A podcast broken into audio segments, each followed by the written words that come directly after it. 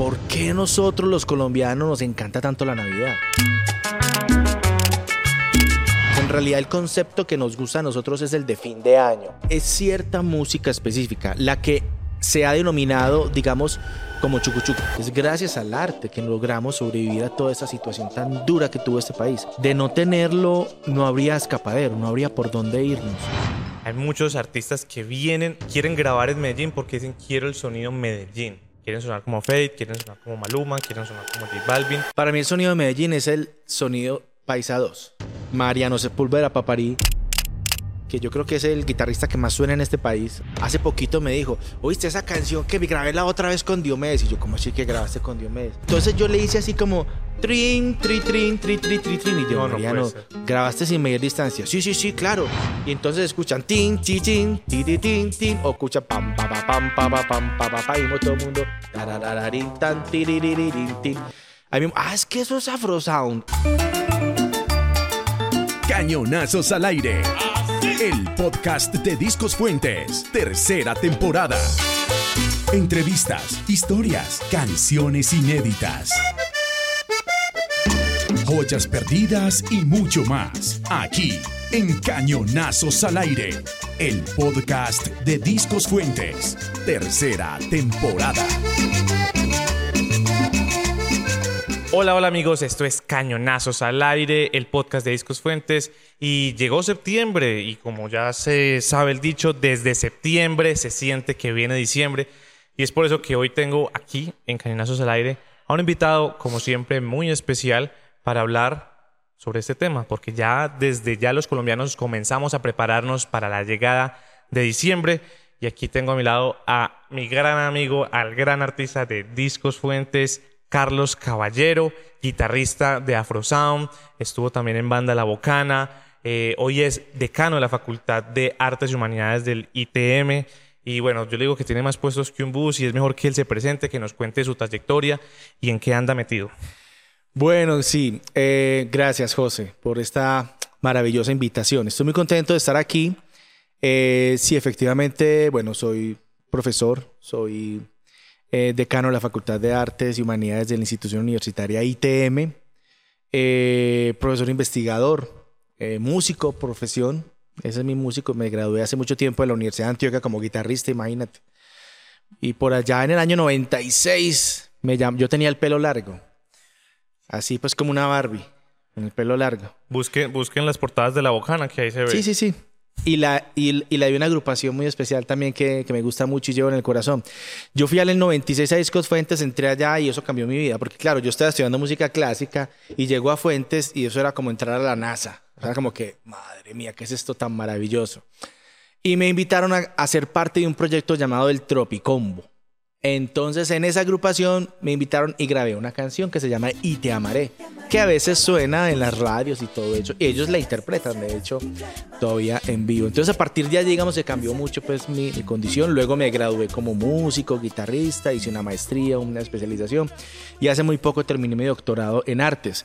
Precisamente con un tema relacionado con la producción discográfica en nuestra ciudad. O sea, esto es como mi pasión, de verdad. Esa llegada a Discos Fuentes en el 96 fue para mí completamente, digamos que trascendental. Cambió mi curso de, lo que yo hacía. Y precisamente por eso te invité hoy, porque la pregunta que nos convoca es un poquito eh, de investigaciones. Es algo sociológico, filosófico, eh, y tiene que ver con por qué los colombianos, por qué a los colombianos nos encanta adelantar la Navidad. Eso es algo que para los otros países latinoamericanos y el resto del mundo es muy curioso, que nosotros ya desde septiembre estemos calentando los motores para bailar, para la rumba, para, mejor dicho, cerrar el trabajo lo más rápido posible, irse para la casa y hacer las novenas, preparar el buñuelo, la natilla. Y cada vez más uno siente que la víspera de la Navidad se adelanta varios meses. Y te quería preguntar, ¿por qué? ¿Por qué es eso? Sí, fíjate que eh, hablando de investigación, nosotros en la institución en la que yo trabajo como profesor y decano, tenemos un proyecto de investigación en conjunto con Discos Fuentes. El proyecto se llama Discos Fuentes en la memoria sonora de Colombia. Imagínate. Entonces nosotros hemos indagado, entrevistado personajes, hemos escrito artículos, estamos en la investigación y haciendo unos libros. Y claro, a nosotros siempre nos recurre esa pregunta que tú has hecho. Es decir, ¿por qué nosotros los colombianos nos encanta tanto la Navidad? Y yo partiría de, una base interesante. En realidad lo que no es que nos encante la Navidad, nos encanta diciembre. Porque el primero de diciembre no es Navidad, es primero de diciembre. Y nos encantan la bulla, los cohetes. Y desde que estamos en primero de diciembre ya gozamos. En realidad el concepto que nos gusta a nosotros es el de fin de año. El de las fiestas de fin de año, de las fiestas decembrinas. Por eso, eh, más que la Navidad, lo que nosotros adelantamos es diciembre, las, las festividades decembrinas. Eh, que en todo caso están enmarcadas dentro de una fiesta religiosa de la Natividad, que está muy bien. Nosotros somos un país muy cristiano, muy católico y de muchas otras, eh, digamos, cristianidades. Y eso nos, nos, ha identificado a través del tiempo, como los países, la, mayoría de nuestros países latinoamericanos. Eh, no, no es exclusivo. Nosotros los colombianos sí somos los más rumberos. No, a ver, usted se va para otros países latinoamericanos y también tienen un fervor por esa Navidad, por esos villancicos, bueno, por una cantidad de cosas. Pero sí, digamos que nosotros estamos siempre tratando de anticiparlo porque seamos sinceros, para todos es la época más bonita del año, es la época más linda en la que la gente trata de estar, de llamar al, al, papá con el que no se habla o con el hermano. Es eso, es una... de la reconciliación. Exacto. Pero bueno, dentro de todas estas festividades, dentro del marco de la celebración de la Navidad de diciembre, eh, sin duda está la música. Y allí Discos Fuentes está presente y tiene que ver, tiene un papel muy importante en lo que significan las fiestas. ¿Qué papel juega Discos Fuentes dentro de estas celebraciones? A ver, vamos a enmarcarlo en lo siguiente. Las músicas que se escuchan en diciembre, ¿cierto? En primer lugar. O en las jornadas de Navidad. Lo primero es que en, diciembre escuchamos son villancicos, porque es, digamos, es una tradición atávica, es lo que nosotros hemos hecho durante toda la vida, cantarle al niño Dios y todo esto. Esto no va a tener, pero nadie canta en junio ni en septiembre villancicos. Que es una herencia también creo que muy anglosajona. Por supuesto. Los carols, no sé qué. Los carols, sí, claro, eso tiene también su, su... Pero nosotros, los latinoamericanos y los españoles también, nos creamos y nos inventamos la novena de, de, los, de, de aguinaldos, por ejemplo. Eso es latino, eso es latinoamericano. Entonces, pero claro, nadie hace eso en septiembre, pues ni en junio, ni nada que ver, no. En cambio, nosotros en septiembre sí empezamos a escuchar un poquito de esa música tropical y de esa música parrandera, que son, digamos, los dos géneros estrellas de la música de diciembre. Y muchos de esos, por supuesto, están en Discos Fuentes, porque Discos Fuentes, digamos que ha sido una de las grandes discográficas eh, relacionadas con la música tropical. Es decir, tú pones, cualquiera de ustedes puede buscar un catálogo en Discogs, por ejemplo, que es una, una página de, que, que, tiene discos y tú buscas y tratas de hacer una pesquisa acerca de la música y tú ves que Discos Fuentes es tropical, tropical, tropical. Entonces, como la disquera es tan tropical, eh, inmediatamente se identifica, hay una relación de la gente con las festividades de diciembre. Entonces, para, para resumir, o sea, estamos la música de diciembre que normalmente la, la, relacionamos, o sea, nosotros nos sentimos en diciembre después, cuando escuchamos, ojo, no es toda la música tropical. Eso iba a decir, no es todo. Epa. Porque no es necesariamente el Joe, que es como salsa y es tropical, pero no se identifica directamente con diciembre. No necesariamente. O, por ejemplo, escuchamos un Lucho Bermúdez, un Colombia Tierra Querida, lo escuchamos cuando juega la Selección Colombia. Pues la Selección Colombia no juega solamente en diciembre. es decir, juega todo el año. ¿A qué voy yo? A que es cierta música específica la que se ha denominado, digamos, como chucuchuco, que se consolidó en la década de los 60 y 70 o sea, cuando uno escucha Adonai, inmediatamente uno dice, estamos en diciembre. Cuando uno escucha a Rodolfo, cuando uno escucha a los Golden Boys, cuando uno escucha a los Teenagers. A Pastor. A Pastor. Es decir, eh, inmediatamente ahí sí te transportas a la Navidad. Y por supuesto, todo lo parrandero. Todo lo parrandero inmediatamente. Uy, ahora sí estamos, espero, en, en super diciembre. Carlos, hay un dicho que es que la Navidad, diciembre, no llega hasta que Discos Fuentes sacara los 14 cañonazos. ¿De dónde nace este dicho popular? Bueno, este dicho popular de los 14 cañonazos, bueno, es bien interesante. Yo creo que el que pega una vez, pega dos veces, ¿cierto? Sí. En este caso, Discos Fuentes sale en 1961 con esta propuesta de los 14 cañonazos. Pega dos, pega tres y pega hasta 60 y cuántas veces. Vamos, este año el 63. ¿Cómo le parece? Es decir, eh, definitivamente fue un, rotundo éxito discográfico Colombia, eh, Medellín era potencia discográfica en la década de los 60 y los 70 Aquí en la ciudad, en, en la década de los 70 había más de 14 discográficas entendiendo discográficas que hacen discos, no necesariamente que tienen un estudio de grabación y meten dos o tres pelados a grabar, como sucedía ahora, ¿cierto? No, no, no. Es que tenían empresas que prensaban, o sea, y tenían y grababan y, producían artistas, era una locura. Entonces, Discos Fuentes fue pionero en ese entonces, y eso, y ellos estuvieron solos durante aproximadamente unos nueve años, hasta que las otras compañías empezaron también a decir, bueno, vamos a sacar un compilado de fin de año, y 14 cañonazos se convirtió en la identidad de diciembre de la música. Es decir, todas las, todos los, los artistas del país teníamos que estar o tienen que estar pendientes eh, más o menos desde mitad de año cuál iba a ser el, el, el, el, músico que iba a estar en esos 14 cañonazos. Entonces el promotor de Cali decía, a mí me parece que tiene que estar tal, el de Barranquilla llamaba y decía, pero tiene que estar. Entonces salía un, all star de todas las producciones discográficas, además de las que se licenciaban del, exterior. Es decir, había un éxito rotundo eh, que llegaba al país. Entonces Disco Fuentes hacía dos cosas. Una de las dos. O lo, o lo compraba, lo firmaba y lo producía. O lo hacía igualito. Hacía un cover idéntico. Hacía un cover como, como sucedió con Afro Sound, por ejemplo, en el 73. Que Afro Sound, Danza de los Mirlos, fue un tema muy importante que entra por el sur del país. Eh, inmediatamente en ese entonces, eh, Javier García, que en paz descanse, un gran promotor que tuvo la compañía, dice, esto hay que grabarlo, y lo graban. Esto se va para Bogotá, se vuelve un super éxito y al mes están diciendo, graben todo el álbum. Entonces empiezan a grabar todo y se vuelve una locura. Entonces, estas dinámicas discográficas se volvieron muy populares y Discos Fuentes y sus 14 cañonazos fueron trascendentales para eso. Y eso caló en la memoria colectiva del colombiano. El colombiano en ese entonces necesitaba esos 14 cañonazos. Yo lo recuerdo de muchacho, de muy pelado, en la década de los 80 a mí me encantaba eh, y siempre los 14 cañonazos salieron, los 14 cañonazos ya están, en fin. Uno no se acordaba de los nombres de los otros, además porque el nombre era muy mm, contundente. Eso me pareció pues interesante. Hombre, vamos a ver vos qué opinas, porque como pasa mucho en, en la academia, pues Hoy, en retrospectiva, es posible hacer un análisis y decir entonces pues, que los factores sociales y culturales confluyeron y entonces eso hizo y, dio el resultado a X o Y.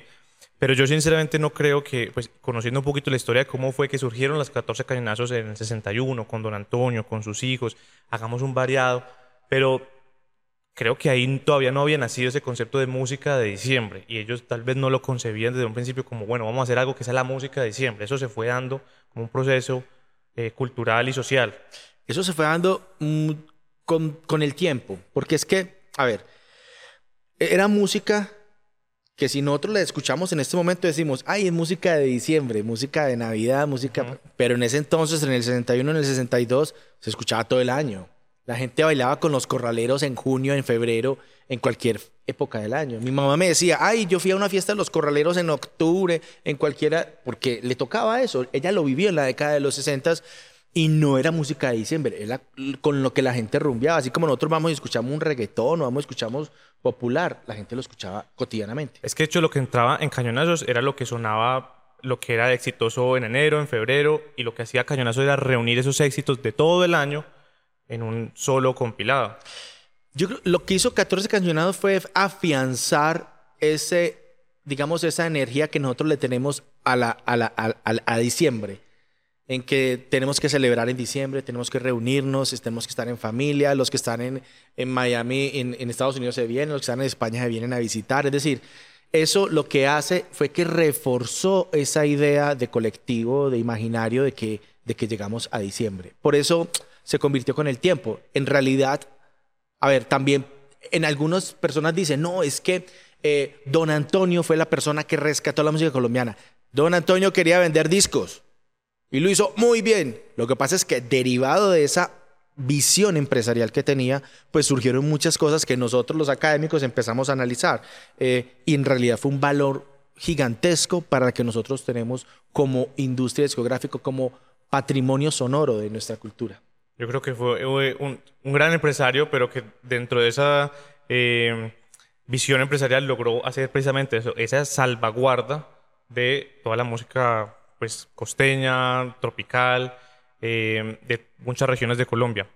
Pero quería tocar un tema que mencionaste ahora y es, junto con el nacimiento de los cañonazos en el 61, también se da eh, la llegada pues, del, sonido estéreo eh, aquí con Discos Fuentes, con Don Antonio, y se comienza a gestar eso que tú llamaste el sonido paisa, que es todo el terreno fértil para que eso que conocemos como chucuchuco y música de diciembre, por lo menos aquí en Antioquia, tenga, tenga lugar, tenga cabida. Que en estos días teníamos una discusión sobre, queríamos en el equipo armar una playlist, la mejor playlist de diciembre en plataformas.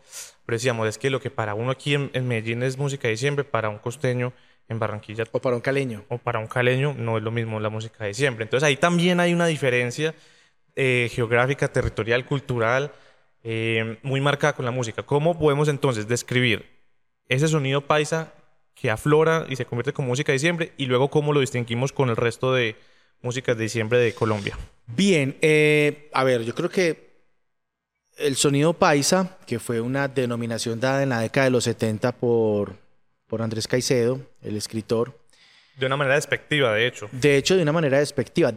Es más, eh, cuando uno habla, eh, él, él no mencionó en realidad el chucuchuco, eso fue, fue consolidándose el término, pero es un término que si yo se lo digo, por ejemplo, a los directores de, no sé, del Tropicombo, hablo con Jorge Cotes, hablo con, con el del Combo de las Estrellas, con cualquiera, no, no, no, nosotros no tocamos chucuchuco, no, nosotros tocamos música tropical colombiana. Pero, y tienen todo su derecho y está bien. Y yo les digo, no, entiendan que el término chucuchuco es un término más onomatopédico, que hemos adaptado nosotros, los que hemos venido investigando todos estos temas, precisamente para darle un valor agregado a lo que, algo que ya lo tiene, ¿cierto? Que es nuestra música tropical. Eh, a ver, e- e- ese sonido paisa se da precisamente por una adaptación que hacen las agrupaciones colombianas, las agrupaciones, los conjuntos musicales eh, de música tropical colombiana, cuando adaptan esa música de las grandes orquestas al estilo Lucho Bermúdez, Pacho Galán, todas estas agrupaciones, en un formato estilo rock and roll. Ellos dicen, no, venga, es que yo creo que nosotros con esta guitarrita y esta conguita y este acordeón podemos hacer, eh, eh, podemos hacer musiquita tropical. Y efectivamente empiezan, el primero de ellos fue los Teenagers, después llegan los Golden Boys, después llegan, bueno, no sé, los Falcons, toda, empieza toda una revolución sonora increíble y a ese clic es que se le dice el, el- se le dice chucuchucu o sonido paisa, que viene terminando más o menos en la de las últimas agrupaciones, podríamos llamarse, son los que vienen de Venezuela, entre ellas Pastor López y el Combo de las Estrellas. Digamos que son los, son los grupos que, que conmemoran esa, que se generan en todas las discográficas de la ciudad. O sea, Discos Fuentes tuvo un- un- una gran participación, pero la gran mayoría de todas ellas. Digamos que el, el- además el punto más increíble de todos es en 1970, cuando publican eh, De Triunfo en Triunfo de los hispanos. Ese álbum tiene, a ver, un álbum discográfico que tiene 10, 12 canciones. Ese metió éxitos la mitad. Eso es un logro muy grande. O sea, es muy difícil que un gran disco, un LP de 10, 12 canciones, meta al menos la mitad como grandes éxitos. Ahí está Donai. Así empezaron papá y mamá. Es decir, y ese fue como el, el, el, el clímax, el clímax impresionante. Y, y es, un, es un producto de aquí de la discográfica, de Discos Fuentes. Entonces, digamos que ese chucuchuco es eso. Ahora bien, lo de las ciudades. Mira esto tan curioso. La Feria de Cali, que arranca en 1958, eh, siempre determina cuál es el tema de la feria, el disco de la feria, la canción de la feria. Si ustedes empiezan a hacer una recapitulación de todos los años, se van a dar cuenta que la gran mayoría de las canciones que son el tema de la feria de Cali, que es en diciembre del 25 al 30, es precisamente de música tropical colombiana. ¿Cuál es el artista que más veces han seleccionado en Cali como el artista de la feria, el disco de la feria? No sé. Es un artista de los que cantó en los corraleros de Majagual. El Cal- de las tapas. Lisan- eh, Lisandro Mesa. Cuatro veces. Y los corraleros metieron tres discos de, de- de- fin de año. Es decir, a ver, por supuesto. Toma, Andrés Caicedo. No, claro. Ah, No, no, no. Es que lo paradójico era eso. En esa misma época se quejaban, pero los que llenaban las casetas en Cali eran los teenagers, los golden boys, los hispanos, los graduados, etcétera, que son todos representativos de ese sonido paisa. Entonces, a ver, y ellos también, de pronto no llegaron mucho a la costa atlántica, ¿cierto? Eh, Pero créanme que a los Santanderes, a Cundinamarca con Bogotá, toda Antioquia, el eje cafetero, el Valle, llegaron a Nariño. Entonces, eh, uno sí puede afirmar que esa música es la de diciembre, eh, eh, en todo el país. En todo el país, usted va a Bogotá y se identifican plenamente con la música de los hispanos y todo eso. Vuelvo y digo, puede que en, la costa, en, la, costa, es... que la costa está en precarnavales. Mm. Hablando de Barranquilla, ¿cierto? todo el año, todo el calendario costeño es en función del carnaval pre, post, pre, pre, pre, carnaval. Total todo el tiempo. Los 12 meses del año están en función del carnaval, pero es una barraquera. Ese es otro capítulo de podcast, el fenómeno del carnaval de Barranquilla. Curioso que para nosotros se haya popularizado esta música con el término chucu la aceptemos como propia, como identidad, pero finalmente es cumbia. O sea, para el resto del mundo, eso es cumbia. Es música tropical colombiana, exacto. Esa es la denominación, digamos, exacta, porque, a ver, no solamente es cumbia, porque hay unos que tocan porros, hay unos que tocan algunas cositas que, gaita. Eh, es verdad. Cuando tú encuentras un disco de esos 14 cañonazos y empiezas a ver los ritmos, paseadito, paseo, gaita, porro, una cantidad de ritmos y subgéneros súper ricos y súper valiosos. Entonces, eh, no solamente es cumbia, el cumbia es como la madre, ¿cierto? El papá, la mamá de todos esos grandes ritmos tropicales, pero hay que entender que, em, que es música tropical colombiana, ¿vale? Sí, Carlos, me hiciste pensar en algo. En estos días estamos hablando con unos productores em, que nos decían que con el auge que también está viendo Medellín en este momento con, con la música, eh, en la industria musical, hay muchos artistas que vienen y quieren grabar en Medellín porque dicen quiero el sonido Medellín, refiriéndose exclusivamente o específicamente al urbano, al reggaetón. Quieren sonar como Fate, quieren sonar como Maluma, quieren sonar como J Balvin. Y me parece muy curioso que hoy todavía en la industria se esté hablando de Medellín como un sonido, como, un, como una característica de su sonido. Y bueno, bacano que estemos aquí en este trabajo arqueológico y ver que eso no es nada nuevo. O sea, que Medellín siempre ha tenido una identidad sonora, como lo, lo lo dice el proyecto eh, de Discos Fuentes con, con el ITM, de El Sonido Paisa, y hoy hablamos del Sonido Medellín. ¿Qué opinas? Para mí el Sonido de Medellín es el Sonido Paisa 2, el segundo Sonido Paisa. Y curioso que me lo preguntes porque hasta hace unas tres semanas me publicaron en el colombiano, en la revista eh, Generación. Generación, un artículo relacionado con eso, en el que hablamos de Chucuchucu y yo hablo de la industria. Y ahí en la industria yo menciono que estamos viendo una segunda etapa del sonido paisa, que ahorita se le denomina sonido Medellín, porque pues digamos que pierde esas connotaciones de paisa regional de hace mucho tiempo y se consolida como ciudad, como eje urbano, precisamente porque es alrededor de los géneros urbanos. Ellos quieren sonar como Maluma, como J Balvin, como todos estos, eh, pero en realidad los que digamos, si ese primer sonido paisa giró en torno a las discográficas, a las grandes discográficas, a las tres majors, como yo les denomino, de, nuestro país, eh, que ya sabemos pues que son discos fuentes, con, eh, codiscos, sonoluz, además de todas las otras, en ese momento gira en torno no a disqueras, sino a productores. Buscan es el Sky, buscan es el productor, el, el, el on the drums, buscan es ese sonido que generan los productores. Entonces, esa primera etapa de la década de los 60 eran las grandes disqueras que fueron muy potentes, todavía lo son a nivel patrimonial. Y en esta segunda buscan es el sonido que generan estos productores discográficos, estos productores fonográficos, productores de géneros urbanos, definitivamente. Entonces sí, podemos decir que hay un segundo auge, un segundo sonido paisa denominado sonido Medellín. Carlos, vos estás todavía metido en la industria, seguís haciendo música con, con Afrosound, seguís en la academia estudiando y repensando la, la industria musical. Mm, pero yo he visto mucho algunos jóvenes, algunos artistas jóvenes que dicen que ellos son los que están haciendo industria, que están aquí, que llegaron para hacer de esto de verdad una industria. Siento yo como con cierto tufillo como de desconocimiento del pasado, que no reconocen ya la trayectoria y todo el terreno que, que se hizo desde antes con el mismo Don Antonio y Discos Fuentes, todo el trabajo que fue traer las máquinas de Estados Unidos, empezar a eh, funcionar aquí con toda la radiodifusión, con la mejor tecnología, experimentar. ¿Qué opinión te merece a vos? Em, ¿Crees que los artistas jóvenes, que la industria reconoce y agradece todo el pasado de la industria que se fundó acá en Medellín? Yo creo que poco a poco lo han ido haciendo. Eh, aquellos que reconocen eh, de dónde vienen, reconocen lo, valioso de su pasado, de su patrimonio, pueden incluso sacar provecho de ello y hacer cosas y proponer cosas nuevas. Eh, es obvio que los momentos son diferentes. Cuando arranca la industria discográfica en nuestro país, pues era muy incipiente. Era supremamente incipiente, sin embargo era muy poderosa. O sea, la influencia que tuvieron las discográficas en los 60, 70 y parte de los 80 fue gigante. Ahora estamos jugando en otro partido.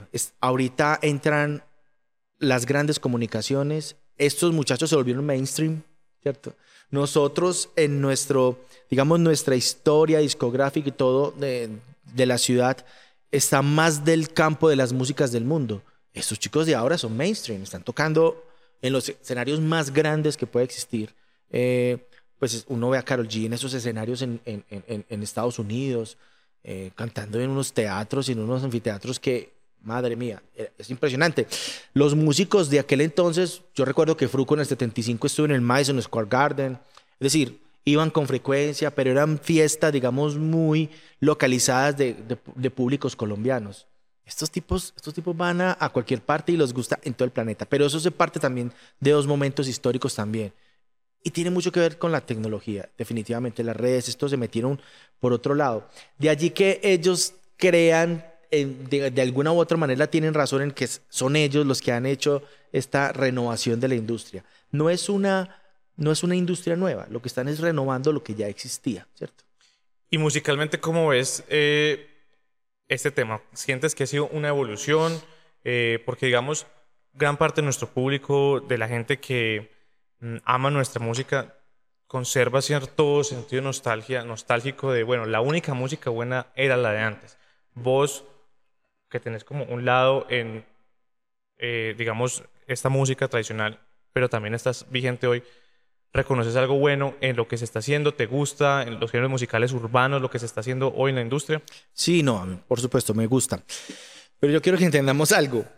Siempre cuando tú le preguntas a alguien, es que la música de antes era, era mejor. Y cuando te vas a los de antes, le dicen, no, es que la música de antes era de antes era mejor. Y ahí se van para atrás y uno no termina nunca. Hasta los cantos gregorianos. O sea, y eso era, no, eso era lo más puro, lo más digno. No, no. Es decir, todo va evolucionando, ¿cierto? Eh, tuvimos la música tropical colombiana de las grandes agrupaciones orquestales, de las grandes big band tropicales, que fueron la década de los 50 con un auge muy importante en los 40 en los radioteatros, etc. Luego entra el chucuchucu, el sonido paisa, ¿cierto? Entran las agrupaciones a hacerlo. Y entonces ellas estaban, impusieron el mercado. Pero siempre decían, no, pero es que los mejores eran los de antes. Listo. Ahorita nosotros estamos diciendo, no, es que los mejores son los de antes y los de antes también van a decir que eran. Es como una cadena. Decir que música es mejor no es, no es como lo más indicado. Yo lo que diría es, nosotros en Antioquia en Medellín hemos sabido reinterpretar muchos ritmos.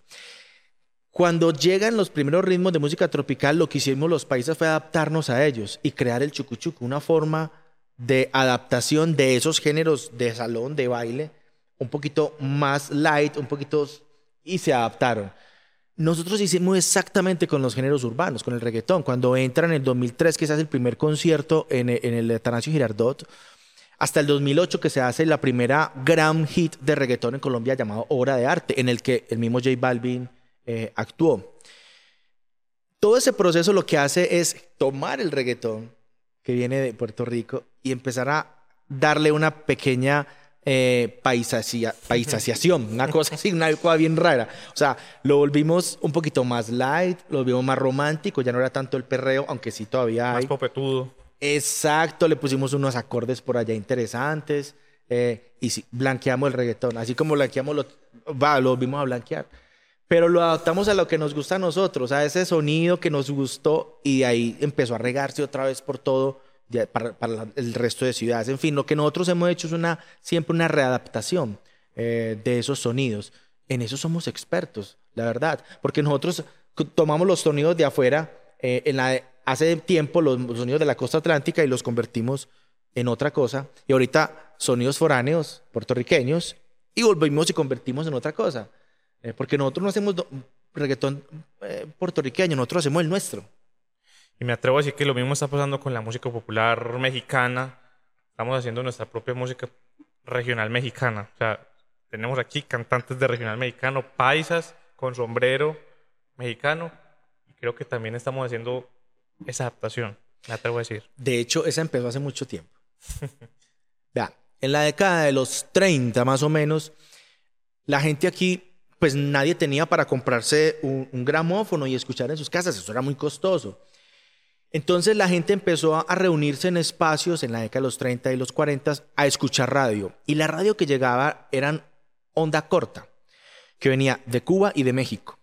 Entonces la gente escuchaba lo que venía de Cuba, guarachas, sones y todo eso, y lo que venía de México, Boleros. y, boleros y rancheras a la lata. Entonces lo que empezaron aquí a hacer los artistas era escuchar esa música, escribirla y volverla a interpretar. Entonces nosotros nos volvimos unos reinterpretadores de esa música, así como ellos se volvieron reinterpretadores de nuestra cumbia. Si a mí me preguntan en este momento cuál es el género más latinoamericano que existe, es la cumbia. Desde Estados Unidos hasta Argentina lo interpretan. El bolero, sí, pues el bolero es el bolero. Hay uno mexicano. La, la- el bossa nova, el bossa nova solar a bossa nova todo. La salsa, sí, hay de muchas partes. Pero lo interesante es que la cumbia llega a cada país y se adapta a cada país. Entonces, digamos que en ese caso de la ranchera, como me lo mencionaste, aquí hace mucho tiempo tocamos rancheras, pero mucho tiempo, pero muchísimo. Ahorita es que se está volviendo mainstream, es decir, se está Sí. volviendo como que, porque hubo una combinación extraña ahí entre los que cantan, en- entre la estética del urbano y lo regional mexicano. Eso hizo un clic interesante y se volvió un hit. Así de sencillo. Pero ojo, es un, ritmo, es un género muy local, diferente al reggaetón que se hace aquí, que se escucha en todo el planeta Tierra. Es increíble, es increíble. Eh, por ahí una estadística que nos estaba contando en un podcast pasado, Camilo. Les recomiendo que vayan y vean ese podcast, Lo que nadie te cuenta sobre la industria musical. Que de los 120 mil lanzamientos que se hacen diarios en el mundo, eso es dos veces el catálogo de Discos Fuentes diario. Por lo menos 20 mil son lanzamientos de Colombia. O sea, nosotros aquí en Colombia producimos mucha, mucha música y bastante en Medellín. Me voy a volver un poquito, Carlos, que bueno, me encanta porque nos vamos yendo así como por las ramas, como toda buena conversación. Tenía aquí un punto, porque Colombia también es un, un misterio, pues desde todas las culturas que mezcla, eh, los conflictos que ha tenido. Y esta música tropical colombiana tuvo su auge 80s, 90s, eh, pero también fue una época bastante complicada para Colombia en el ámbito político, social, de seguridad, de violencia. Pues todos saben la historia que cargamos con Pablo Escobar, con las guerrillas de las FARC, la guerra interna que había. Fueron momentos muy duros, pero aún así para la música fueron momentos muy buenos también. ¿Cómo, cómo podemos entender, cómo le podemos explicar al mundo este amalgama, este aparente oxímoron de fiesta, rumba, felicidad desbordada, pero también un conflicto interno que afectó a todo el mundo? Es que sin la música, este país se habría acabado. Sin el arte, sin las tradiciones. Es, es lo que nos hace humanos. Lo otro, es los que, lo otro es lo que nos hace antihumanos, el querer acabarnos, el querer destruirnos. Pero la música era lo que nos devolvía a nosotros como seres humanos, a pensar como, a, a sentir, ¿cierto? Gracias a Dios existió la música, es decir, nosotros tuvimos la posibilidad de tener grandes producciones en la década de los 80s y los 90s. Recordemos, a- estamos cumpliendo eh, los 30 años de aquel gran super éxito de clásicos de la provincia de, Car- Carlitos Vives.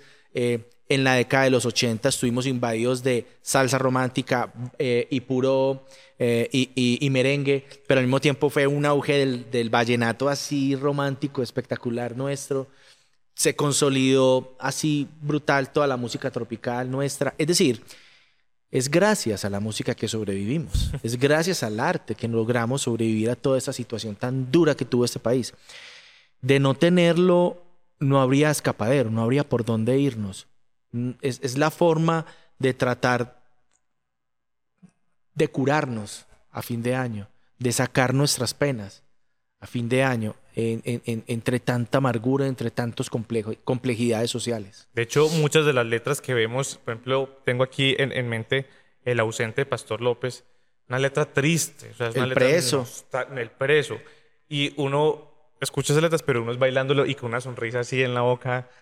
La Navidad, No le los, pegue a la negra. la Navidad de los pobres, es decir, Mamá, ¿dónde están los muñecos, los juguetes?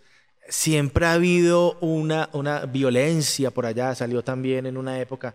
Decir, La guerra de los callados del Joey Arroyo. es decir, nosotros siempre lo hemos tenido. En este proceso de investigación que yo hice para mi tesis doctoral, encontraba unas letras, pero muy así fuertes, en- sobre todo en la década de los 70, muy fuertes sobre, eh, eh, eh, para el tema de, hey, no más guerra, paz. eh, fue, fue, fue muy bonito. Entonces, no, es, es lo que nosotros, lo que, es lo que hemos vivido y eso somos.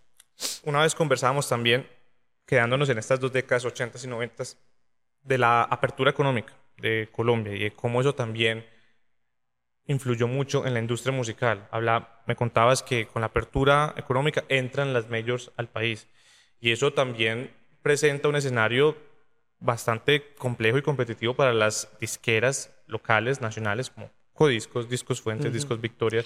¿Qué ocurrió ahí en esa época también para, para el tablero de las productoras fonográficas? Bien, eh, lo que había antes era, antes estaba la CBS, que es Sony, y estaba la Philips en Bogotá. Ellos no llegaron a Medellín, ellos llegaron allá.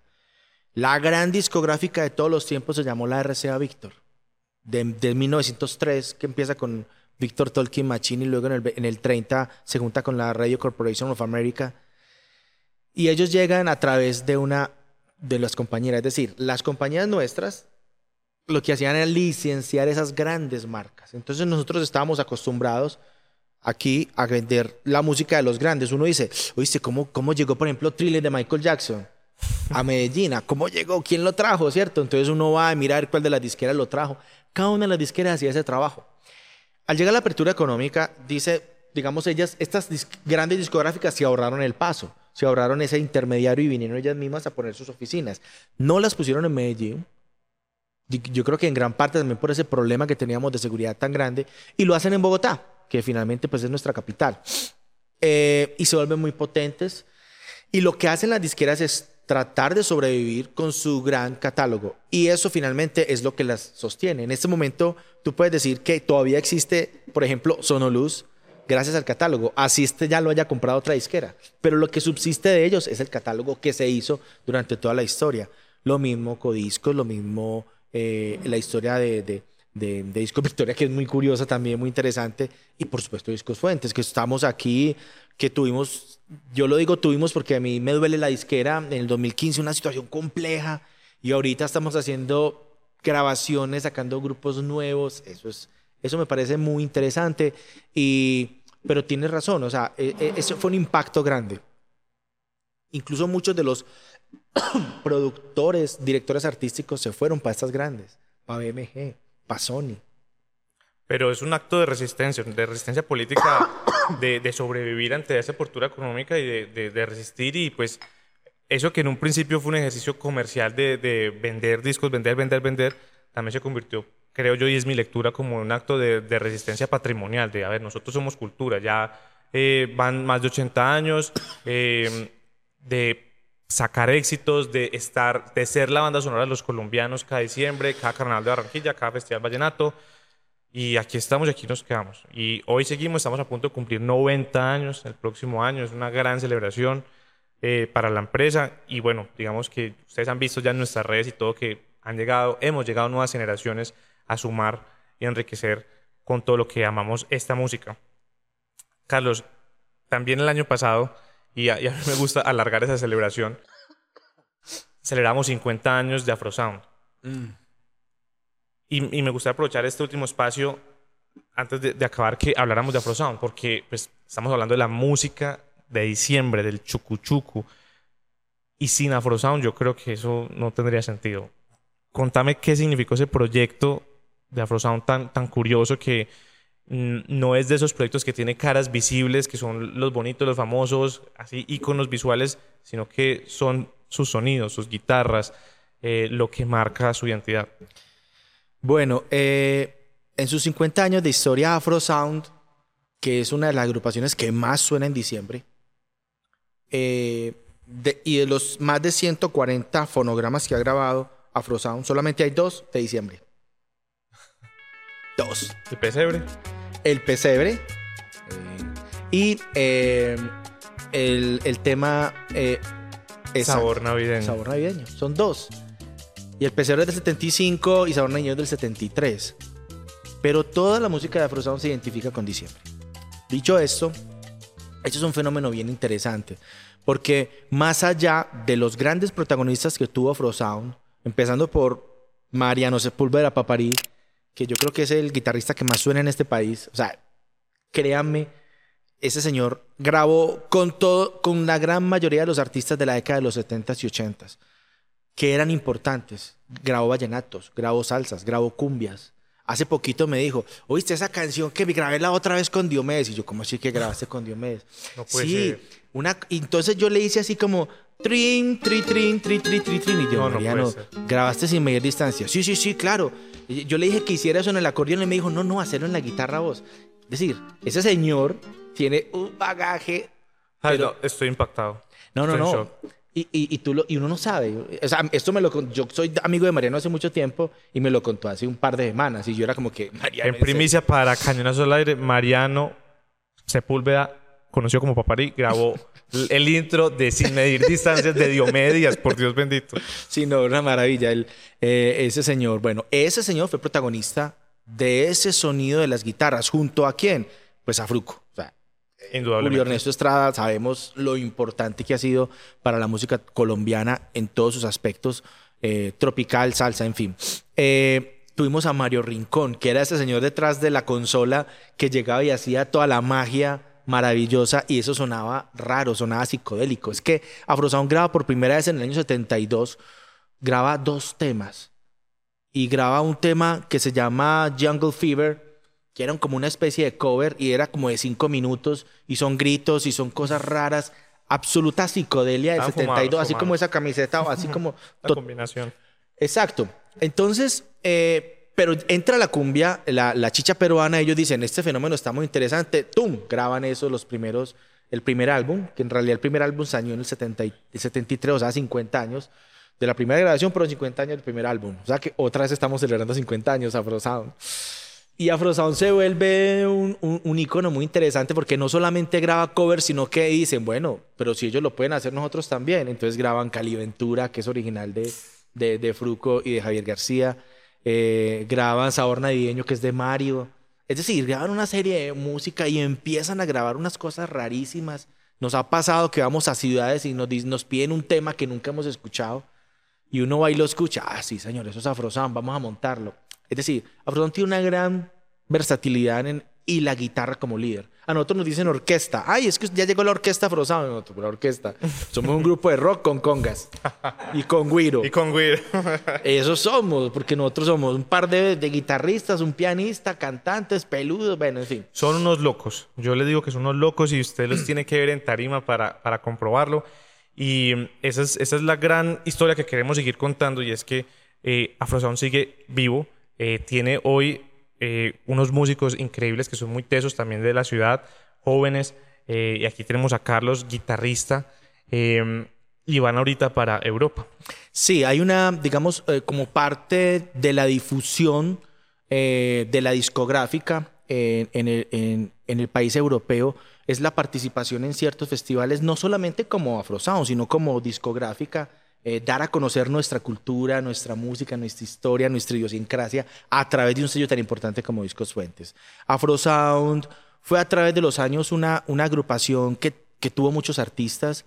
Eh, estuvo Juan Carlos Coronel, grabó por primera vez en Discos Fuentes con Afrosound. Salomé, Eh, ¿cierto? Sa- exacto, Salomé lo grabó él, que es de, que es de, eh, de Villanueva, de Isaac. De Isaac es Villanueva. decir, eh, en el 91 se quiso hacer algo parecido a la lambada y se, y hizo Mar de Emociones, que ya nadie se acuerda de la lambada, en cambio de Mar de Emociones sí se acuerda toda la gente. Es decir, Afrosound nunca tuvo cara porque siempre fue, digamos, como un anexo de Fruco y sus tesos. Entonces llegaba Fruco de gira, Mariano, eh, venga pues para que venga con nosotros a tocar y Mariano se iba con su guitarra, iban a tocar y Mariano estaba con ellos y un momento a otro vamos a hacer Afrosound y hacían cinco o seis temas con solo Afrosound. Entonces, digamos que Afrosound nunca tuvo esa cara, aunque sí la tuvo con Mariano en, en cierto momento, pero digamos que se perdió por allá en la década de los noventas, 2000, ¿no? Como mucha, y hace como unos 12, 13 años hay un proyecto que quiere eh, renovar y recuperar como toda esta música Y nosotros en la institución, en el ITM, creamos un proyecto de investigación alrededor del chucuchuco. Se llamaba eh, eh, en conmemoración de los 200 años de la independencia de Antioquia. Recuerda que la independencia de Antioquia fue en 1813. Entonces, en el 2013 nosotros hicimos un proyecto que decía, vamos a recuperar el patrimonio sonoro antioqueño. Y se la dedicamos a El Chucuchuco. Y en especial a Afrosound. Ahí fue donde conocimos a Mariano, empezamos a grabar, hicimos propuestas, hicimos un disco de papari y como que Afrosound empezó como a coger ritmo y ahorita la disquera se dio cuenta de eso y dijo, venga, es que esto es un producto muy importante, vamos a sacarlo adelante. Porque lo más interesante es que me, a mí me dicen, tú tocas en Afrosound, sí, yo sí, yo toco en Afrosound, pero es que yo no sé qué es eso, dice la gente. Y entonces escuchan tin, ti, tin, ti, ti, tin, tin, o escuchan pam, pa, pa, pam, pa, pa, pam, pa, pa, pa, y todo el mundo, tararararín, tan, tin. Ah, es que eso es Afrosound. Ah, con razón. Y hay unos que no dicen Afrosound, sino Afroson. Afroson, sí, Afroson. a mí me encanta, pues, porque. El inglés paisa, papá. Pero claro, entonces eh, lo que ha hecho la discográfica, hay que reconocerlo, es darle cara en este momento a eso, con estas personas jóvenes. Eh, estuvimos con, con, Mariano hasta antes de que empezara como sus viajes y sus cosas, pero nosotros estuvimos con él, yo soy muy amigo de él, seguimos viéndonos, tocamos juntos, hacemos cosas. Entonces, digamos que eh, haber recuperado esta, esta agrupación es una de las cosas importantes. Me lo dicen incluso amigos eh, del sector. Yo, conozco a muchos de las personas que trabajan en la ciudad y me dicen, eh, qué tan bacano lo que está pasando con Afro Sound. Porque no es necesariamente esa orquesta que esté tocando en todas las fiestas. No, es un grupo, es una mezcla interesante entre orquesta de música tropical y, y, grupo de festival así medio rockero. eso, eso ha llamado mucho la atención. Hablar de Afro Sound, hablar de Mariano, es también hablar de la guitarra Gibson. Un mito, una leyenda que constituye Afro, Afro Sound. Contanos del sonido específico de esta guitarra. Yo creo que esa guitarra fue muy interesante. Eh, de hecho, le hicimos hasta una película en el ITM eh, que gira en torno a la guitarra perdida Gibson de Mariano, que al final la encuentra y toca con ella después de 20 años, no sé cuánto tiempo. Eh, sí, mira, la guitarra eléctrica en sí se vuelve importante en la década de los 60 por dos personajes. El burro mocho, y Pedro Jairo Garcés, de los Golden Boys. Ellos empiezan a hacer música tropical con guitarra, pero digamos que Pedro Jairo lo lleva mucho más allá y dice, no, no, es que yo, porque finalmente eh, el burro mocho también canta y hace muchas cosas, pero no, lo de, lo de Pedro Jairo es, vamos a dedicarle dos, tres LPs exclusivos a la guitarra electro, electrofónica, electro, ¿cómo se llama? Eh, estereofónica de, de Pedro Jairo Garcés. Y este señor graba varios LPs de música tropical punteada con la guitarra. Eso inspiró a Mariano, porque eso fue en la década de los 60. Y Mariano se inspira y empieza a grabar con algunas cosas, a tocar guitarra. Él mismo cuenta en el documental que le hicimos que dice que es que la primera vez que vio una guitarra eléctrica pensó que le iba a coger la luz. porque es que yo soy montañero, decía él. Entonces, claro, después se vuelve un mago de esa guitarra, empiezan a grabar los éxitos y esa guitarra Gibson la compran eh, los músicos de Fruco cuando van a Estados Unidos y la traen. De hecho, cuando tú ves el estuche, dice Fruco, de la, de la, de la guitarra Gibson. Está ahí, o sea, eso no se ha borrado, eso está ahí. Y esa guitarra en realidad tiene un sonido muy particular. Pero más allá del sonido particular de la guitarra Gibson, es esa intención que le daba Mariano Sepúlveda. Porque muchas en esa época se grabaron en otras disqueras músicas parecidas a Afro Y cuando tú las escuchas, uno dice, ah, sí, muy bien, muy bonita la guitarra.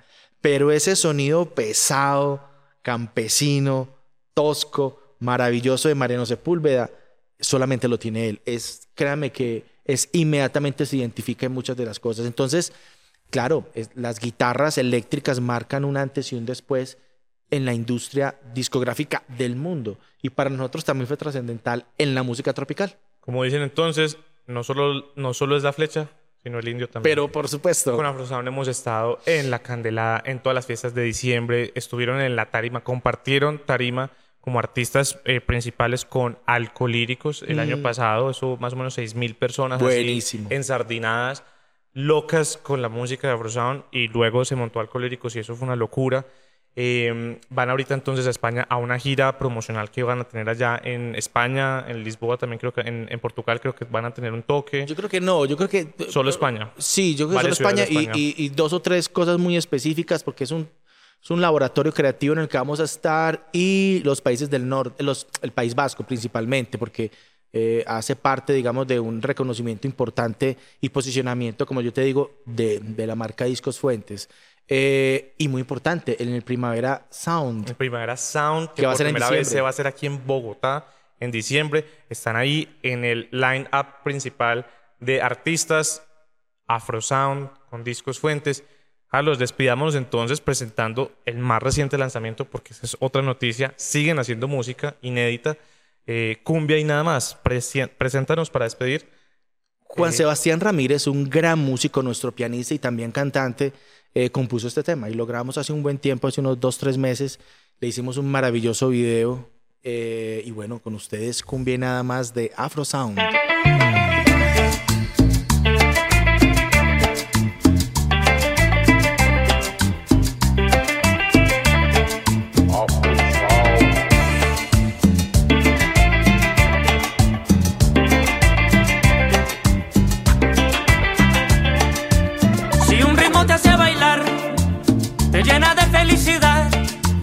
Si tu cuerpo empieza a mover, es porque es cumbia y nada más. Si un ritmo te hace bailar, te llena de felicidad. Si tu cuerpo empieza a mover y luego empiezas a cantar.